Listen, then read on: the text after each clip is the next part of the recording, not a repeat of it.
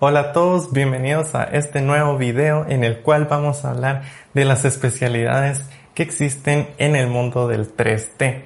Y es que cuando hablamos de 3D la verdad es de que hay pero muchísimo, muchísimo de qué hablar. Hay profesiones de un montón de cosas, así que hay para escoger la verdad. Y bueno, ya no digo más y vamos a empezar. Bueno, vamos a empezar con la especialidad de un modelador 3D.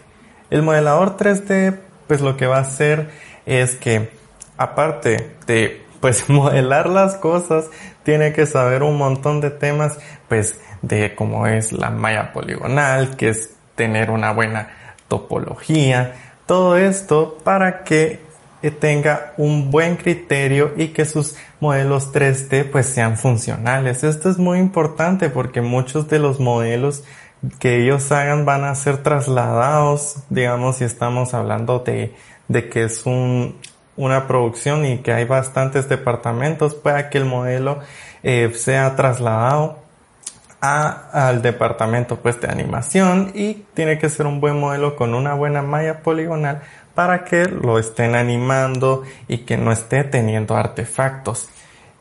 En el modelado 3D, miren esta obra maestra que nos deja Evgeny Romanov, que miren, podemos llegar a crear este estilo de renders. Y miren acá tenemos cómo se ve pues eh, el archivo, miren todo, todo el modelado que hay.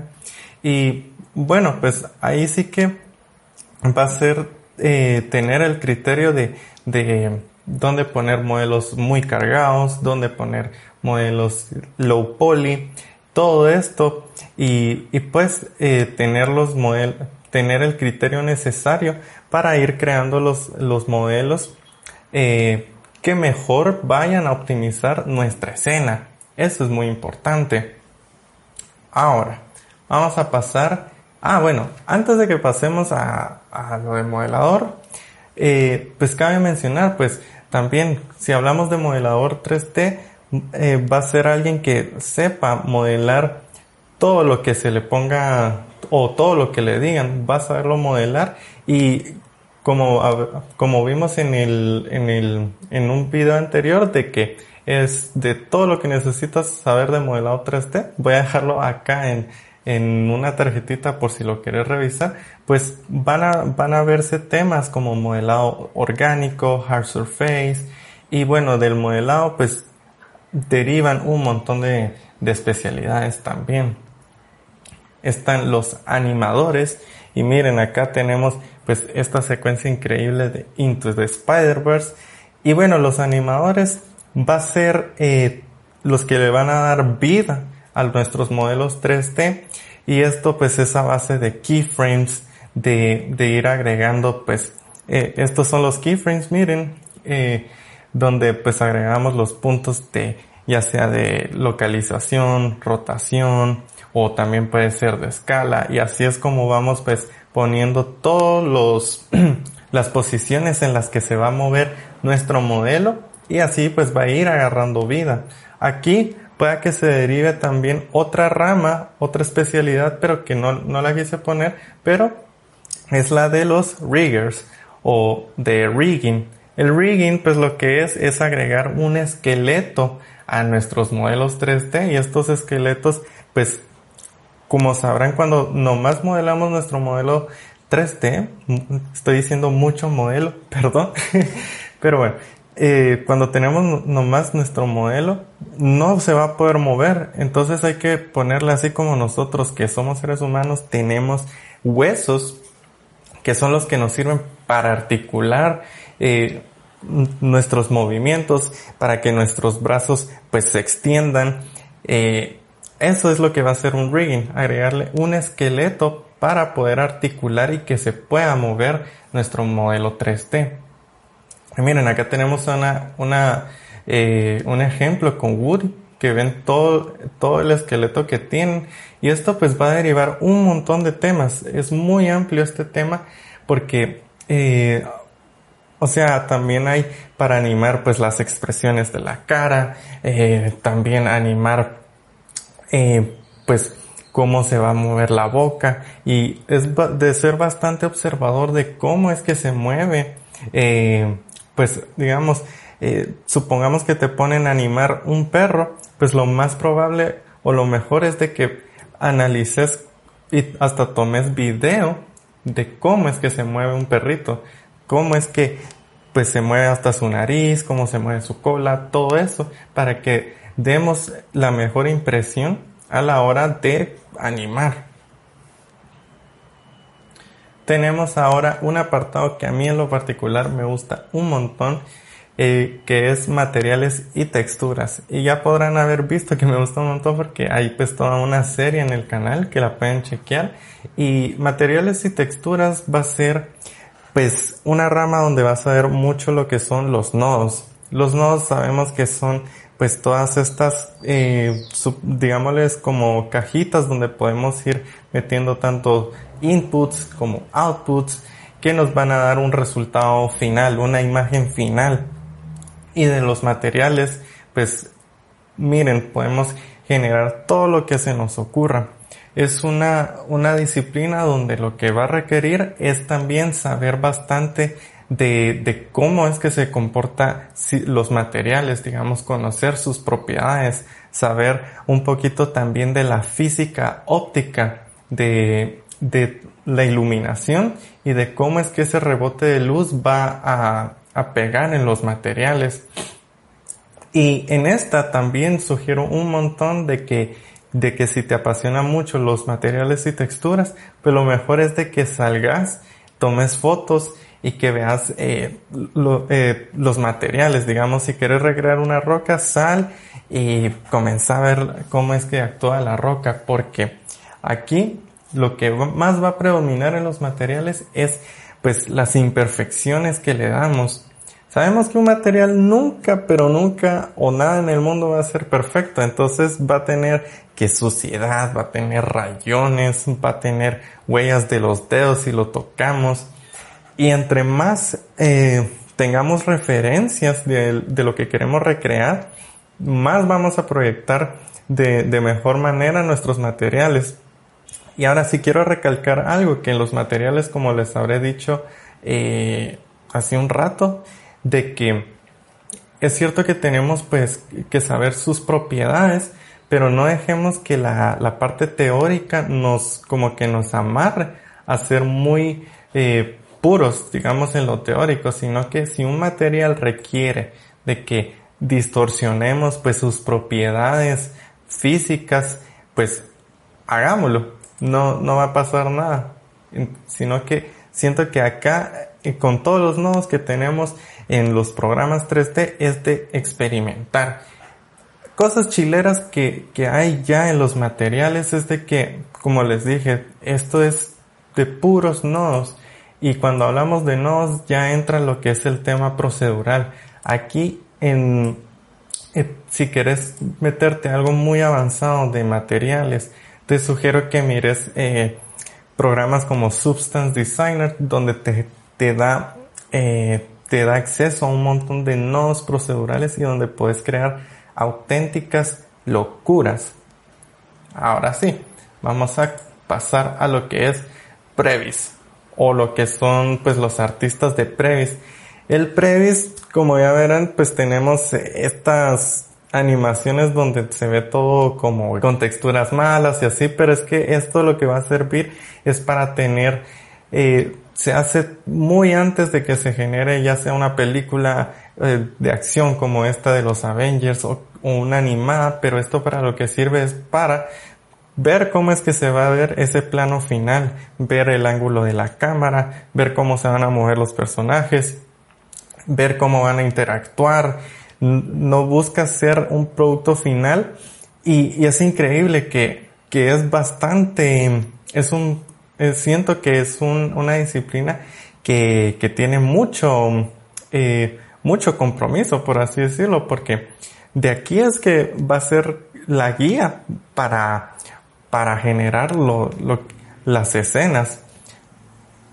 Acá pueden ver, miren, más ejemplos de cómo es que se ve antes de, de la película. Ya, ya todos habrán visto en el cine que de esto llega a un producto final, pero que es una total locura, donde ya pasa por un proceso de, pues, de lo que hemos hablado, de un modelado, pues, bien hecho, texturizado, iluminación, composición, y así que yo siento que, que los Previs Artists, pues, tienen una gran, un gran papel en lo que es, eh, pues, todo el flujo o el pipeline de, de una película o una producción audiovisual.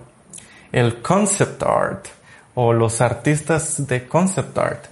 Aquí el concept art lo que busca es que al igual parte un poquito de la misma premisa, premisa de los previs que es pues ser una guía. El concept art lo que va a hacer es de que va a ser eh, a base de de dibujos digitales, pinturas, mate painting, pues mostrar una representación de cómo va a ser en el futuro. Acá tenemos de Apex Legends, un juego que por cierto es mi favorito, que lo que busca pues es generar estas escenas y mostrar cómo es que se va a ver pues el entorno, los colores que van a utilizar, mostrar el concepto de, de, cómo es que se van a ver los edificios. Miren, acá tenemos un poquito de, de edificios de este, de lo que es el Care Package, eh, este tipo de cosas, de que si va a ser como un entorno de jungla, como pueden ver acá.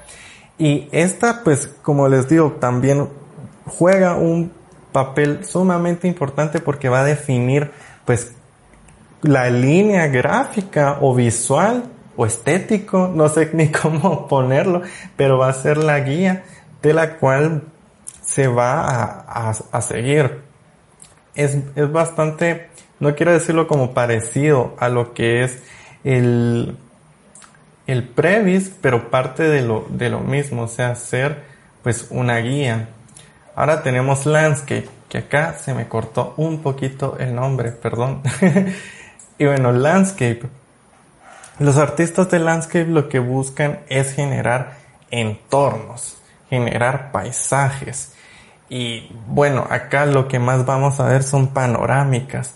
Entran también temas pues de ver arquitectura, ver urbanismo, cosas eh, de, de vegetación, flora, también pues animales, cómo se va a ver todo el entorno de nuestro, de ya nuestro resultado final. Eso es el landscape. Y una de las herramientas que ahora es muy buena para generar landscapes, pues puede ser Unreal Engine.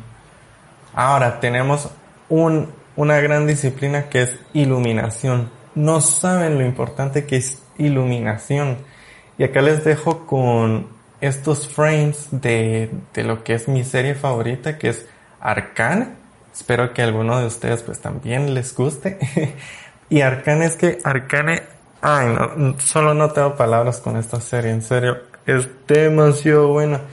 Y acá pueden ver el juego de, iluminación. Y es que la iluminación es tan importante porque es un lenguaje. Con la iluminación podemos decir un montón de palabras, podemos dar misterio, podemos dar alegría, podemos expresar un montón de cosas y eso es a base de su direccionalidad y también de, de, por, de, de sus colores.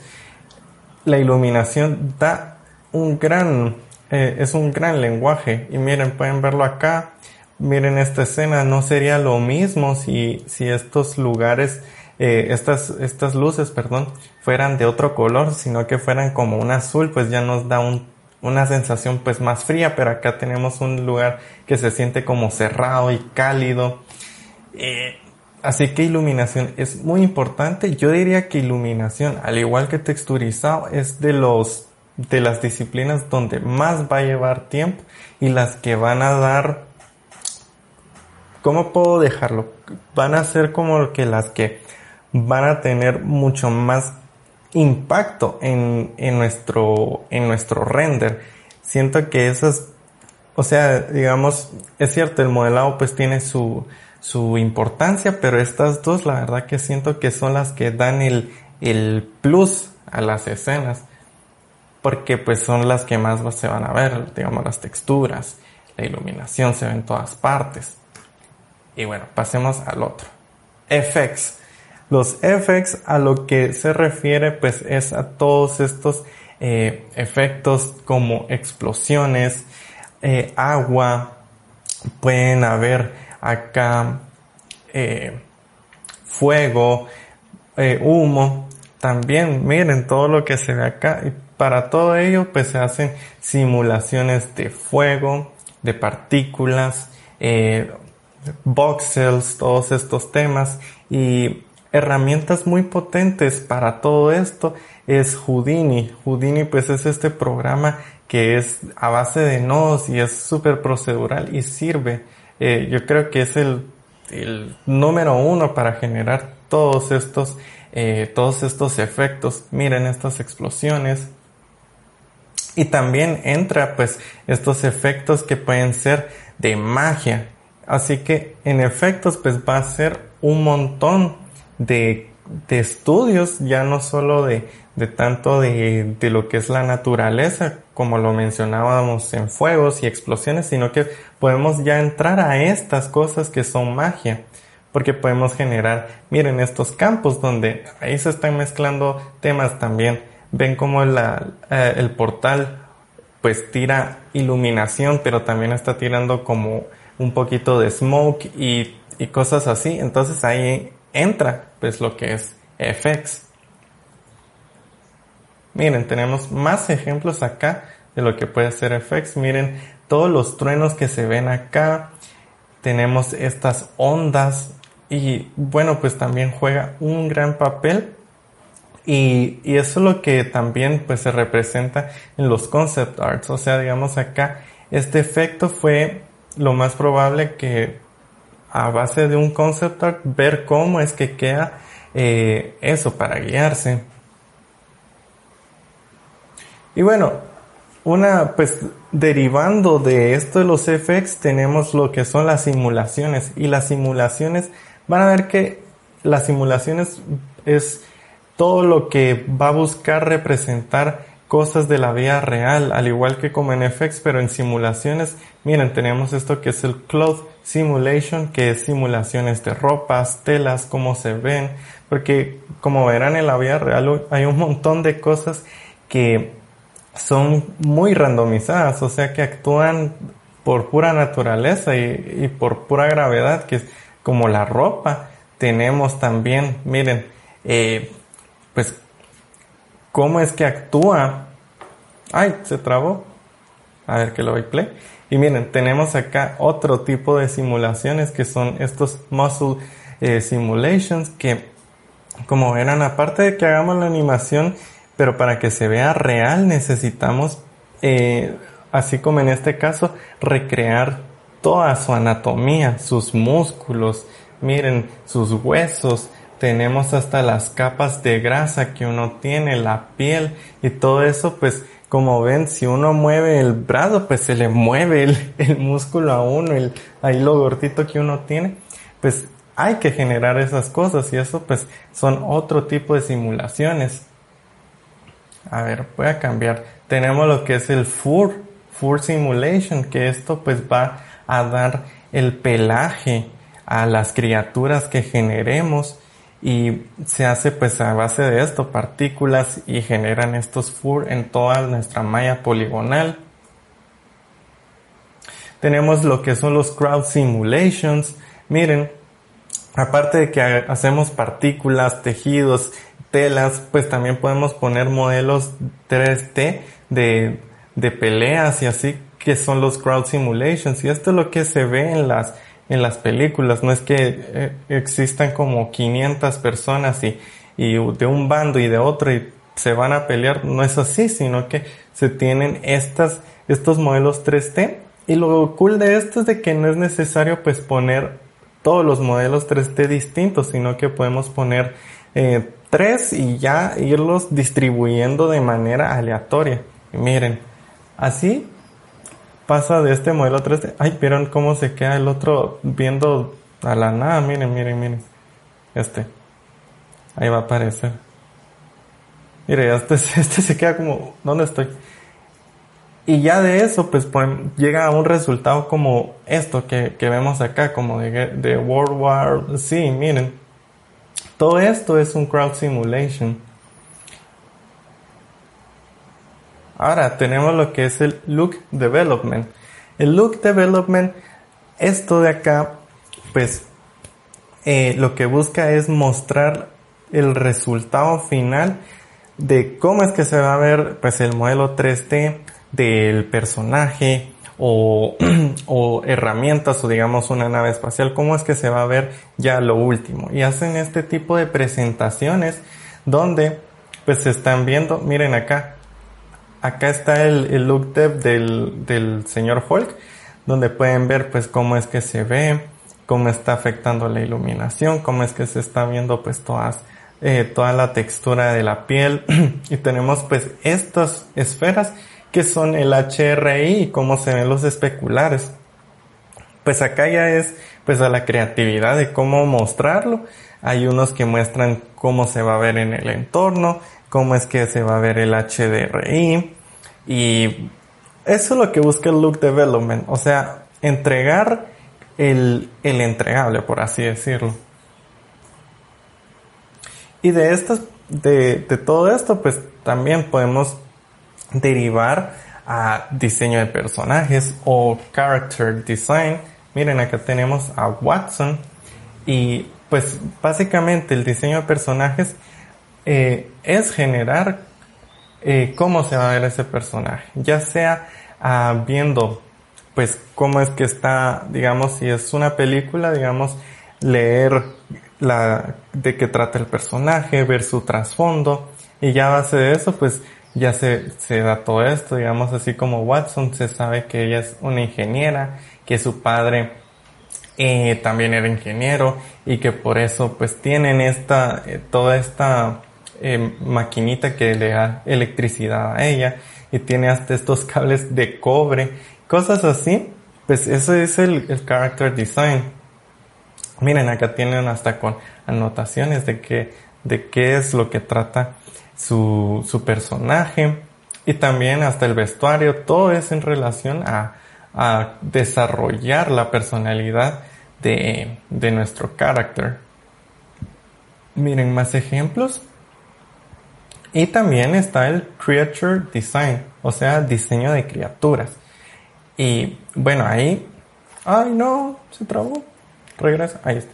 El diseño de criaturas, pues, eh, es básicamente diseñar criaturas fantásticas. Al igual como diseño de personajes, pues este es diseño, pues, de criaturas, eh, de monstruos. Y esto es una rama bastante interesante porque um, cuando hablamos de criaturas o monstruos muchas veces no es de que eh, hay que buscar referencias, pero no, nunca va a representar como la realidad. Entonces, es muy distinto que, digamos, estemos modelando un perro, porque ahí sí tenemos pues toda la referencia de cómo es un perro y cosas así, pero lo que pasa es de que si estamos diseñando una, una criatura como este, pues ya ven que aquí no solo se pueden agarrar de un, de un, de una, de un animal o de una referencia, sino que acá pues se están mezclando un montón de cosas, porque esto parece pues como, como una serpiente con una mezcla de dragón, con unas patas pues no sé, como de, de ave y, y cosas así. Entonces es algo que hay muchísima libertad, pero a la vez eso siento que es lo complicado porque es de saber crear a base de, de pues lo real, generar algo nuevo. Y está lo que son los scripts and tools. Esto de acá lo que busca es, eh, para esto lo que sí es necesario es saber programar, saber de Python. Y esto pues es crear scripts o si has usado Blender pues crear add-ons que estos pues son herramientas que nos van a facilitar mucho la vida, digamos, así como en Weta, ahí ellos ya generan sus propias herramientas. En Scanline ellos fueron los que crearon pues eh, las, la herramienta para generar las simulaciones de líquidos. Y bueno, eso es lo que busca el Scripts and Tools. Es una disciplina que a mi criterio no es, es mucho más técnica, pero también tiene su, su aspecto artístico. Y ahí pues van a entrar temas como del user interface, el UX, digamos que es como pues cómo va a ser el script, digamos si le doy un clic a un botón así como ven acá y me genera esto, pues todos esos temas y bastante como les digo relacionado a lo que es la programación. Y ahora esta nueva que ha, ha salido y ha dado como bastante apogeo gracias a lo que fue el The Mandalorian, esta serie de Star Wars. Y es que Virtual Production eh, se utiliza con Unreal Engine y es a tiempo real. ¿Y cuál es la gran ventaja de esto? Que como podrán haber visto en The Mandalorian, lo que hacen ahora es de que ponen pues toda, eh, llenan las paredes o tienen un cuarto, mejor dicho, de con eh, pantallas LEDs tanto en el cielo como en los laterales y ahí ya crean un entorno en Unreal Engine y ya lo pueden ir modificando a tiempo real y esta es una gran herramienta porque imagínense si necesitan rotar una, no sé, digamos que hay una montaña que no nos gusta como queda, lo pueden hacer al chilazo. Miren, así como se ve acá, pueden moverlo. Esto ayuda también a que eh, miren acá, a que puedan trasladarse de un ambiente a otro en cuestión de segundos. También está teniendo los actores o todos los, todos los elementos que están poniendo pues prácticos, o sea, reales, están, eh, están recibiendo iluminación de, todas esto, de todos estos entornos y eso si habrán visto pues en, en The Mandalorian eso ayuda porque el casco de, de The Mandalorian refleja un montón, o sea, este el, este el Beskar y, y eso es pues como un metal y ahí ya están recibiendo las, las reflexiones del ambiente como si fuera un HRI, es esto. Y, y la gran, el gran poder que da Unreal Engine es que es a tiempo real, o sea, lo están haciendo eh, al chilazo. Si, si quieren cambiar de que sea de noche, lo pueden hacer, si de día, y todo está haciendo a tiempo real. Cosas que sí se requieren, pues es tener un equipo de bastante potencia. Miren, ahí el mando cabalgan y ahí tiene pues todas sus reflexiones, miren. Ahí, tu, tu, tu, tu, tu, tu, tu, tu. Y tenemos lo que es composición. composición, pues ya es agregar todos los elementos que han generado, pues los departamentos que hemos hablado anteriormente, departamentos o disciplinas, y unirlas todas en un solo, en una sola escena. Y esto pues también se le, se le dice como layout y eso es ir agregando todos los elementos eh, para que conformen toda una composición. Ahí se van a, ver temas como también eh, corrección de colores, eh, efectos que da la cámara como el bloom, el lens flares, también pues todos los retoques de imagen que se pueden dar y esto es súper interesante porque o sea pueden hacer que una escena tan sencilla, a base, agregando toda esa composición, lleguen a un resultado pero súper, súper pro. Miren, así como en esto de, de los aros de Doctor Strange, miren, acá pueden ver de que aquí se compone, tienen pues al Doctor Strange lo recortan, después agregan la capa, después agregan más del, del fondo y van agregando acá estas eh, como escudos del Doctor Strange.